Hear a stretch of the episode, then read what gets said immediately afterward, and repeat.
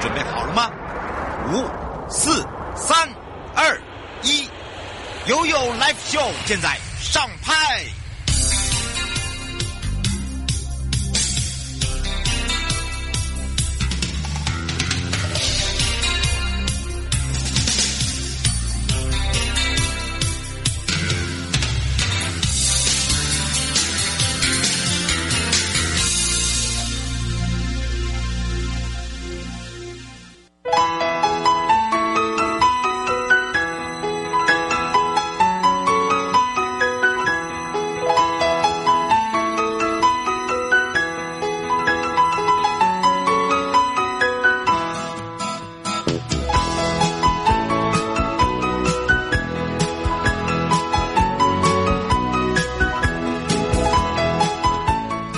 回到了 You Like Show FM 零四点一正声广播电台，陪同大家，我是你的好朋友瑶瑶。回到了台北地检署与您有约的时间了。好的，当然今天呢是由台北地检署高永珍检察署官要来了解，让大家更清楚，你了解什么样的人是可以申请犯罪被害补偿金，而且今天要来申请的是属于重伤害罪的部分哦。那么当然呢，这个犯罪被害补偿补偿金哦，它。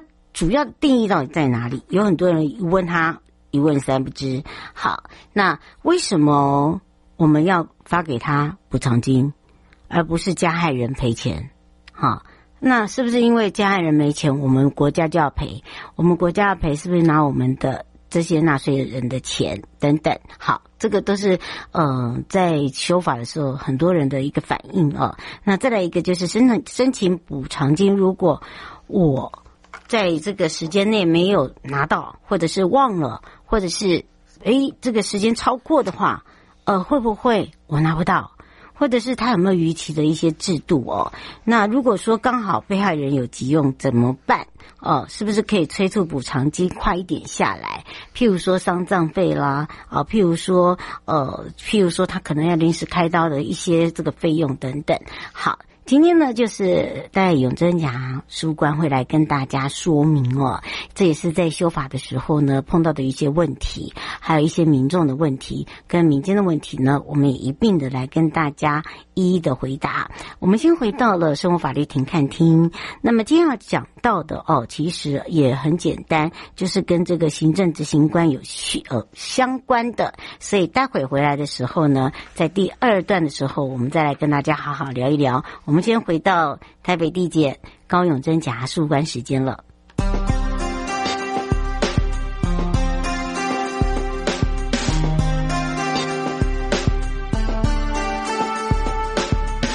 兴高采烈的破涌，华丽新生的冲动，寻找灿烂天地美梦。住在爱情的是谁？奋不顾身的扑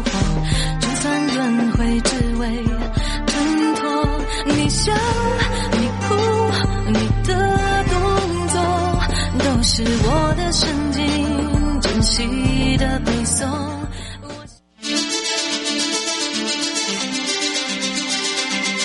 生活法律 Go Go Go，你我生活的好伙伴，我是你的好朋友哦。我是你的好朋友瑶瑶，这一度回到了 U L P O F M 零四点一正声广播电台，回到了台北地检高永珍检察事务官时间了，也要来开放零二二三七二九二零哦。我们刚才讲到了，今天要来讲到了，也就是犯罪被害补偿金哦。那么当然呢，这个重伤害补偿金的部分哦，可能跟一般的补偿金又又有点不大同。那么当然有谁可以去申请，跟它的定义，以及为什么一定要我们国家给，而不是。这些加害人赔钱，是不是因为他们没钱就要拿我们的纳税钱等等？好的，当然呢，呃，我们也让这个全省各地的好朋友、内地的朋友、收音机旁朋友跟网络上的朋友，我们赶快来先让永贞贾书官跟大家来打个招呼，哈喽。Hello，主持人好，各位听众大家好，很高兴今天在空中跟大家相会。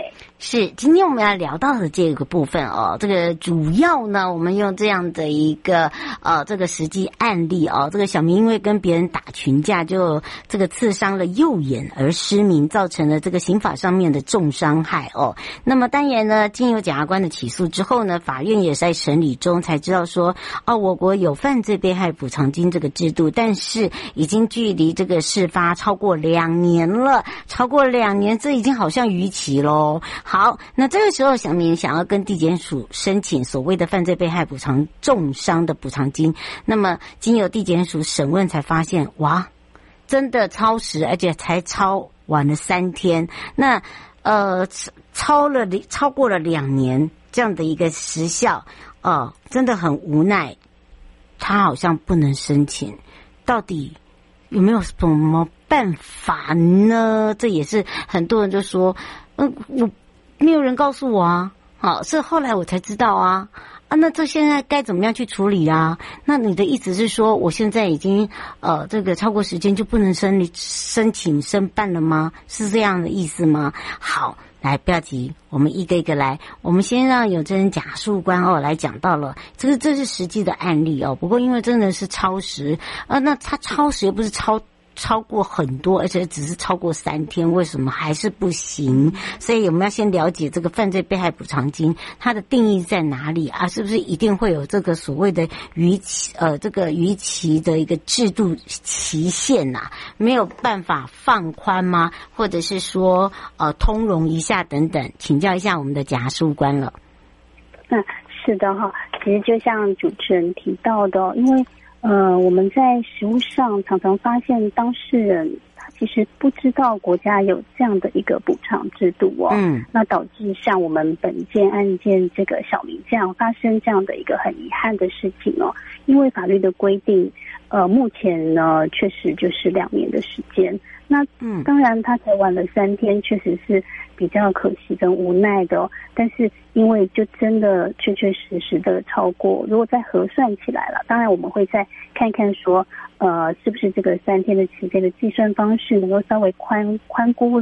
那如果是确实按照法律的规定，也真的是超过了两年的时效的话哦，嗯，那真的就只能够呃依法来驳回哦。那正是因为这样的一个情况，实物上会发生的情况。所以我们才会常常借由一些管道，像今天这样的一个宝贵的时间来宣导哈，其实我们国家是有这样的一个犯罪被害补偿金的制度的存在的哈。嗯、那所以呢，今天呢也是再次的跟各位观众来这个重申哈，来宣传一下这个制度。嗯，也就是说呢，因为呃我们在我们国家认为在保护被害人的这一块哦，因为呃很多的犯罪的加害人，嗯，他其实在加害之后啊、哦，其实他可能本身加害人就是没有资历的，嗯、哦，那甚至他是恶意脱产的状况，是，所以导致这个加害人他的名下其实是没有财产可以赔偿给这个被害人的、那这样的话，因为犯罪而受到伤害或是损害的一个被害人。那或者是被害人的家属，那即使他可以提起另外一个这个民事诉讼来向加害人求偿，好，但是如果是这样的状况，其实他实际上是拿不到赔偿金的。哦，那这样的状况之下，因为加害人他实际等于是应该实际赔偿的加害人他已经是没有资历的，或是恶意脱产。那这样的状况之下，被害人的这个既然他的拿不到加害人的赔偿金，就没有办法。获得一些应有的一个保障，嗯，所以我们国家才会做了这样的一个法律的立法哦，那就是在保护这些因为犯罪行为被害而死亡的遗属，嗯，或者是说他本身是因犯罪行为而受重伤的哈，就像今天这个小明的状况，嗯，那或者是他是性侵害犯罪的一个被害人哦。那我们为了保障人民的这样的权益，好，然后促进社会安全跟平安，所以就有了这样的一个呃犯罪被害补偿金的一个制度的设立哦。嗯，那但是呢，现在有个问题的，就是说这个犯罪被害补偿金哦，像刚刚这个蒋先生就说，是不是又是拿我们的纳税钱？那是不是每一个人都把这个脱产，这样是不是以后我们就都要帮忙补偿这样的一个补偿金？是是，那关于这个部分呢，呃，其实呃，在犯罪被害补偿金的制度来看呢，它其实是一个国家社会福利的一环。嗯，那既然是国家社会福利的一环，其实受保障的是所有的人民。嗯，好，因为呃，所有的人民呢都有可能会成为犯罪被害的一个受害的被害人。嗯，那这个情况之下呢，呃，他等于是用社会福利的概念，然后来这个，在一些被害人他是弱势的状况之下，然后又受到了加害，他可能这个整个的这个社会是正常生活的能力是丧失的状况之下，好，我们希望用国家的一些福利来让他获得基本的保障，哈。所以我们这边其实就像有些人呃。可能会质疑说，那这样子是不是我的纳税钱，然后变成是这个让被害人领走哦？那当然，这个其实就是一个社会福利的一个概念嘛。嗯，因为其实他受保障的是全国的国民。嗯，好，只是说你不小心类似保险的概念，如果说你刚好比较不幸遇到了一个犯罪，然后你又成了被害人的时候。这时候你就可以获得一个基本的保障哦。嗯，那正因为它是国家的这个，也就是人民的一个纳税的钱，所以其实我们在制度的设计上也确实有考量到这一点哦。所以我们的金额上其实都会有一个最高额的限制。好，举例来说，像重伤补偿金中可以申请精神抚慰金。那精神抚慰金呢，不管是你是多重的伤哦。那我们这边的金额其实也有个最高额的限制，等于是最高也只能四十万元。嗯，好，那之所以会只有四十万元，因为其实你看国外哦，这种精神的这种赔偿赔偿的金额，有时候会依照这个呃被害的状况，它金额有可能是天价或者非常高的。是，好，但是我们就是考量到说这个只是这个是社会福利的一环，所以我们的金额呢会有所谓的最高额。好像我们的呃精神抚慰金就只有四十万，嗯，医疗费也最高也只能给到呃四十万，好，都是依依这样的考量去做的。嗯，是，呃，吴先生说我们上一次有讲过，就是说如果说他自己本身有保险的话，也有领取，然后呃要申请这个也是可以的，只是说用到时候是用扣除额，是不是？呃。这个部分的话，我们呃，如果是他是自己的私人保险的话，我们依法是不可以扣除的，因为这个是他自己用自己的呃私人保险，那他他毕竟他是自己要交保险费的，对，好，那他的比如说他自己缴纳的这个的意外险的理赔，我们这边是不能够扣除的。好，我们这边能够能够扣除的话呢，只有一些法定的项目。好，那像这个呃。像这个本件案例，如果说他小明的重伤的状况哈，他能够扣除的金额呢，应该只剩下说，比如说加害人已经有赔偿他部部分的款项，嗯，好，这个部分我们才是依法扣除的部分。那如果是私人的保险的部分哈，我们这边是依法不可以扣除的。嗯，是哦，所以呢，请大家一定要特别的注意。不过呢，就又有讲到了犯罪被害补偿金哦，它这个时效的部分呢，呃，我们有修法吗？就是还是一样是以两年为主。那么是我们要主动通报呢，还是说呃，他必须要透过我们的呃这些犯罪被害保护协会各分会？对，好，那我们回到这个本题的一个。案例的状况，嗯，那确实，我们目前的现行法是，呃，第十六条，它是规定，好，确实就是两年，或者是说你是犯罪被害发生起于五年的话呢，是不得为之的哦。嗯，那所以说，这个因为小明超过两年的这个状况，所以他就变成不能够申请。所以我们这边也是宣导说，第一个，好，我们人民已经知道有这样的一个犯罪。被害补偿金的制度哦，嗯，那这样的话呢，这个申请人只要知道你有这个犯罪被害时期哦，就可以哈、哦，向地检署来提起犯罪被害补偿金的申请了。嗯，因为为了这个避免这个时效超过的问题，所以其实就是宣导说，其实大家知道有犯罪被害时期哦，就可以来申请了，不用等到呃到警察局呃先做一个报完成报案的程序哦，也不用等到检察官哦把这个犯罪起诉哦才能申请，因为有时候这个侦查的程序我们也很难讲它是长是短。嗯，那如果你要等到这个警察处理好。那检察官也处理好，然后起诉了。那万一不小心又超过了两年的时效，那这样的话，这个申请人的权益就会受到了损害。好，所以我们是主张说，呃，也不用等到法院的判决哦。那也宣导说，只要是知道呢有犯罪被害时期哦，就可以来申请。那这个。呃，这样子的话就不会有这样一个超过时效的规定哦。那另外呢，就是像刚刚主持人有提到的，这个是目前现行法的一个状况啦。那后来这个其实这个法律呢，已经有做了相关的修正。那所有的新法因为还没有正式实行哦，那所以说我们现在还是就旧法的规定来做介绍。那等到这个新法的规定全部正式施行之后哦，那其实，在新法我们在时效的部分就做了一个放宽的规定哈，因为之前旧法是两年嘛，对，是如果等到所有的新法正式施行之后呢，这个时效就会放宽哈，放宽到五年左右。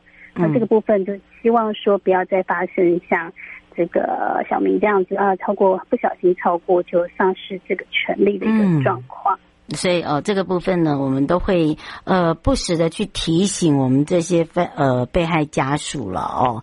那另外最后呢，也是要这个让被害人知道，就是说有些被害人真的是有急用哦，他可能是因为这个呃重伤者他要急着开刀啊，或者是说丧葬补偿的部分，呃，这个等于是丧葬费这些，他们是不是可以呃催促，或者是说我们可以快一点下来？好，这个部分呢，呃，可能可能要帮我们呢这个解释一下哦，因为补偿呃补偿金的审议哦，基本上它是有它一定的一个程序哦，所以哦，你说你你要他要赶快，据我所知，真的会有点小困难，哈，因为。在这个医生鉴定哦，因为医院你进入了这个所谓的重伤的同时哦，那你还会有所谓的这个呃鉴定，说他到底 O 不 OK？所以要来请教一下哦，我们检察官了。如果说他真的很急很急用，那我们是不是有方法，或者是有请有检察官呃，甚至我们的各分会来帮忙催促这个所谓的补偿金可以快点下来？来请教一下检察官。对，是是哈。那这个关于这个问题，因为我知道确实有时候被害人是有真的是比较紧急的状况哦。那但是因为考量到我们的审议都必须要依照一定的程序，好符合一定的要件，那甚至还要排会之后哦，那聚集一些相关的委员之后，嗯，才能够做出相关的决定。那确实哦。补偿金的一个审议的过程呢，是要花一点时间的。那有时候真的也是，呃，没有办法急不来，也没办法急就章的。嗯，那所以这个状况之下呢，呃，因为其实这个可能各位听听众要了解，有时候可能呃，申请人也就是被害人觉得事实已经很明确了，为能为什么不能够马上马上的做决定哦？但是事实上，因为考量到一些法律的要件，那例如说。这个重伤到底成不成立重伤？那医院都还在鉴定中。嗯，评鉴。那这个状况，我们对对对，是是。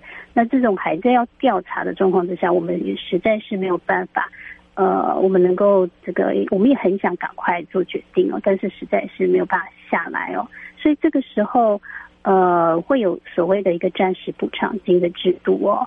那这个时候，嗯、这个制度就可以让。如果有急用跟需要来应急的申请人呢，可以来申请。嗯，还可以再用用一个这个暂时补偿金的部分，然后再做一个申请书。那过来我们会尽量就是尽快来就这个要件来比较比较简单的要件来做一个帮忙的处理。嗯，是。最后是不是有什么要特别提醒大家的地方？呃。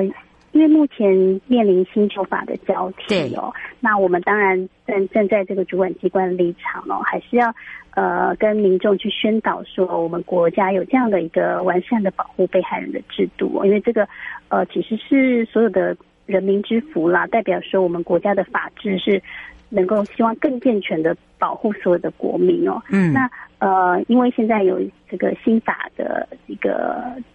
即将要施行哦，所以说将来的话有机会的话呢，等到正式全部施行了之后呢，有一些规定确实是有些改变的哦。嗯，那到时候呢，再来跟各位听众来做一个说明跟报告。嗯，是，当然呢，也要非常谢谢检察官哦，陪伴我们大家，让大家了解的更多。也谢谢我们的永珍，我们就下次空中见哦。谢谢。嗯，拜拜。各位亲爱的朋友，离开的时候。别忘了您随身携带的物品。台湾台北地方法院检察署关心您。